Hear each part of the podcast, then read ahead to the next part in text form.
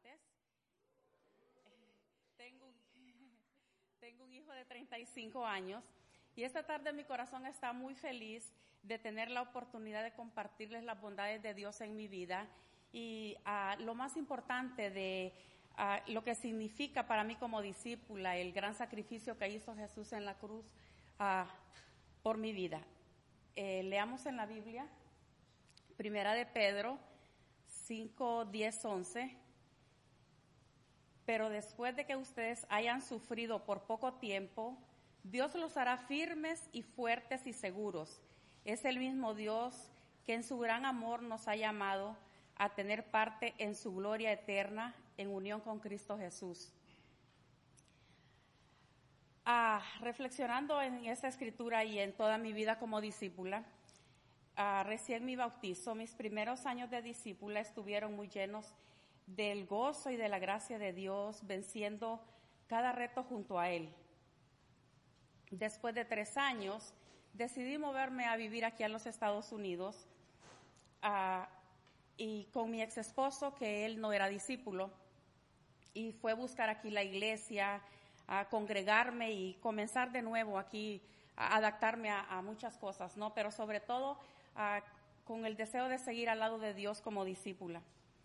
Traía muchas esperanzas, muchas ilusiones, como, como ustedes ya saben, que todo iba a estar bien, pero realmente no fue así. Uh, comenzaron a pasar muchas cosas donde mi fe fue probada, fue probada como, como nos dice la Biblia que vamos a ser probados. Y mi hijo, que en ese tiempo tenía como a 21 años, decidió seguirme, pero él en forma ilegal. Y al llegar aquí fue detenido por las leyes de migración. Estuvo ocho meses detenido en un centro de, de detención, uh, donde yo no podía visitarlo porque lamentablemente ya se había vencido también mi permiso de permanecer aquí en los Estados Unidos.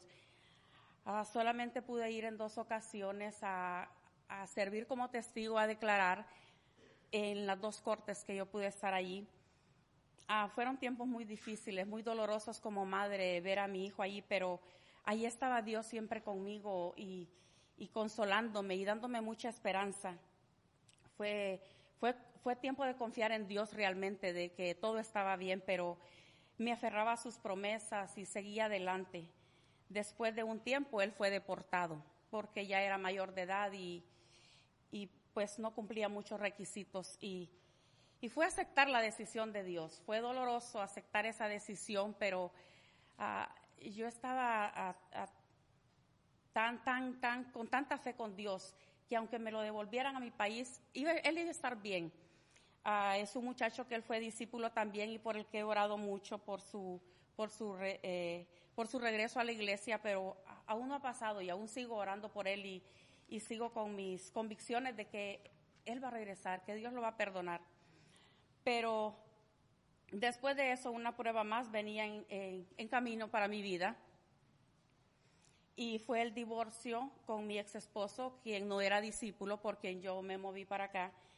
Y fue ah, otra prueba más fuerte, fue quedar sola, fue romper con un matrimonio de muchos años donde ya no había amor, donde había mucho resentimiento, donde uh, había mucha infidelidad de su parte y quedar sola con mucha amargura, con mucha amargura y sobre todo muchas preguntas a Dios porque yo seguía con Él, seguía congregándome, seguía llevando mi vida de discípula, pero con muchas preguntas a Dios, con mucho dolor por dentro, por qué vino una cosa, por qué vino otra, y, y ahí estaba mi fe siempre, eh, con la esperanza que todo iba a estar bien con, con mi Dios. Y yo le preguntaba a Dios, ¿qué pasó con mi vida? ¿Por qué vine a esto, a este país? Y ya por último me, revelaba y le preguntaba, ¿por qué me trajiste aquí? A esto me trajiste. Y después venía otra vez tiempos de oración y arrepentirme y pedirle perdón por, por esas preguntas que yo le hacía a él, porque era su plan que en ese momento yo no podía entender, pedirle perdón nuevamente y seguir adelante como discípula, ¿no? Porque uh, eso era la única esperanza que yo tenía, mi Dios, ese en medio de todo lo que yo estaba viviendo, Él estaba ahí siempre. Eh, él estaba ahí siempre diciéndome, aquí estoy, no pasa nada por difícil que sea tu vida en este momento, ah, llena tanto mi corazón de, de, agradecimiento, me conmueve tanto ver que en medio de tantas pruebas yo me sentía amada por Él. Yo eh, le, preguntaba muchas cosas, pero al mismo tiempo yo lo sentía tan cerca de mí. Yo miraba que las cosas er, eran mal, eran feas, pero, pero, pero yo lo sentía Él siempre ahí conmigo y Él diciéndome, yo estoy aquí. Continuaba mi vida como discípula superando todo lo que había pasado y sobre todo confiando en Él y con mucha ayuda de las hermanas de la iglesia, de verdad. a las hermanas que estaban conmigo en ese tiempo, eh, de verdad yo les doy muchas las gracias siempre a Dios por haberlas puesto en mi camino porque fueron de mucha ayuda para, para restaurar mi fe, para seguir adelante, para decirme que todo iba a estar bien. Ah, no pasó mucho tiempo y lamentablemente para mí regresé a la oscuridad de donde Dios me había sacado allá en Honduras. Caí en pecado y igual regresé de nuevo a hacer, hacer igual o peor de lo que donde Dios me había traído. Al conocer a, mi esposo Godofredo y con el permiso de él voy a compartir una parte de esto en nuestras vidas, eh, caímos en pecado y decidimos alejarnos de Dios, decidimos alejarnos de la iglesia ese Dios que me había consolado tanto, ese Dios que me había dicho siempre, aquí estoy, ese Dios que me había dicho siempre, no pasa nada.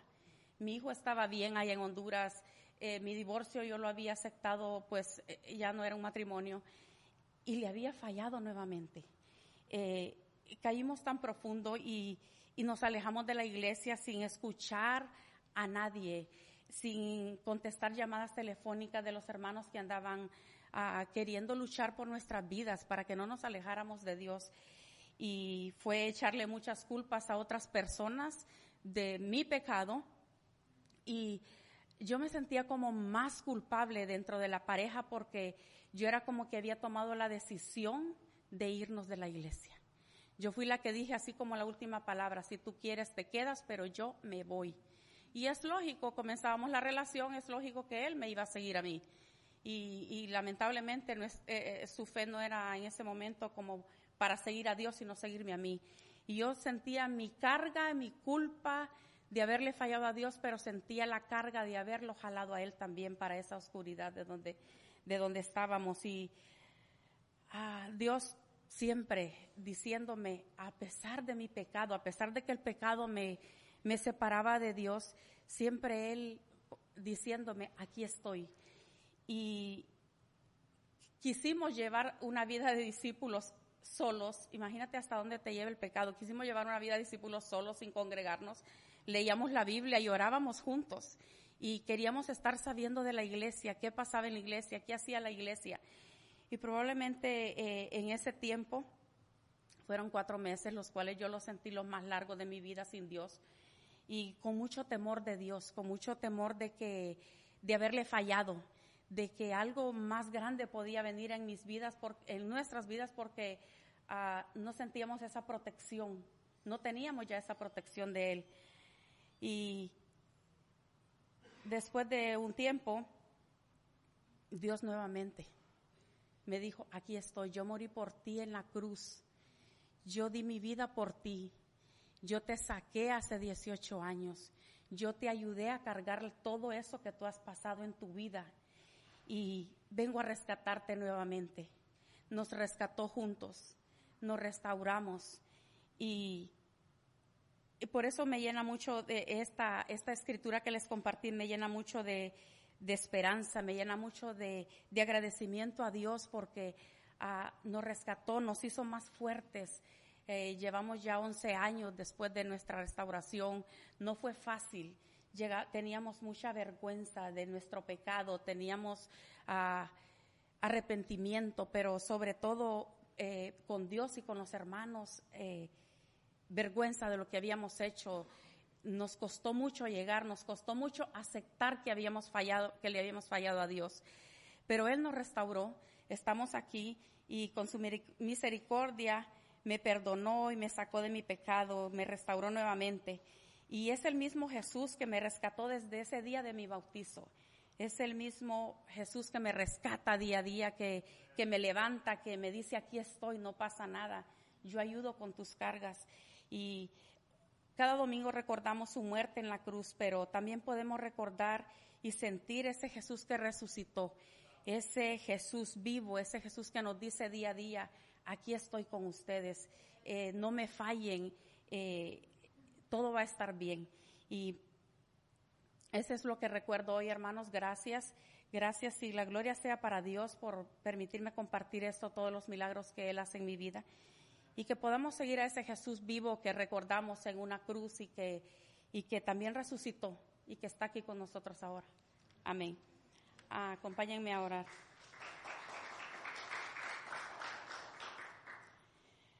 Señor Jesús, muchas gracias por esta tarde, muchas gracias por tu misericordia, muchas gracias por tu sacrificio en la cruz para mi vida, para la vida de mi familia, para la vida de, mis hermanos en, en Cristo. Gracias Señor por limpiar nuestras vidas.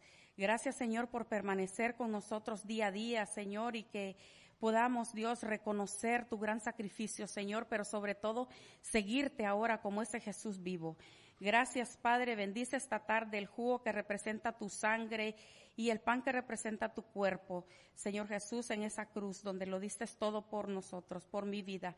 En el nombre de tu Hijo, hermano Jesús. Amén.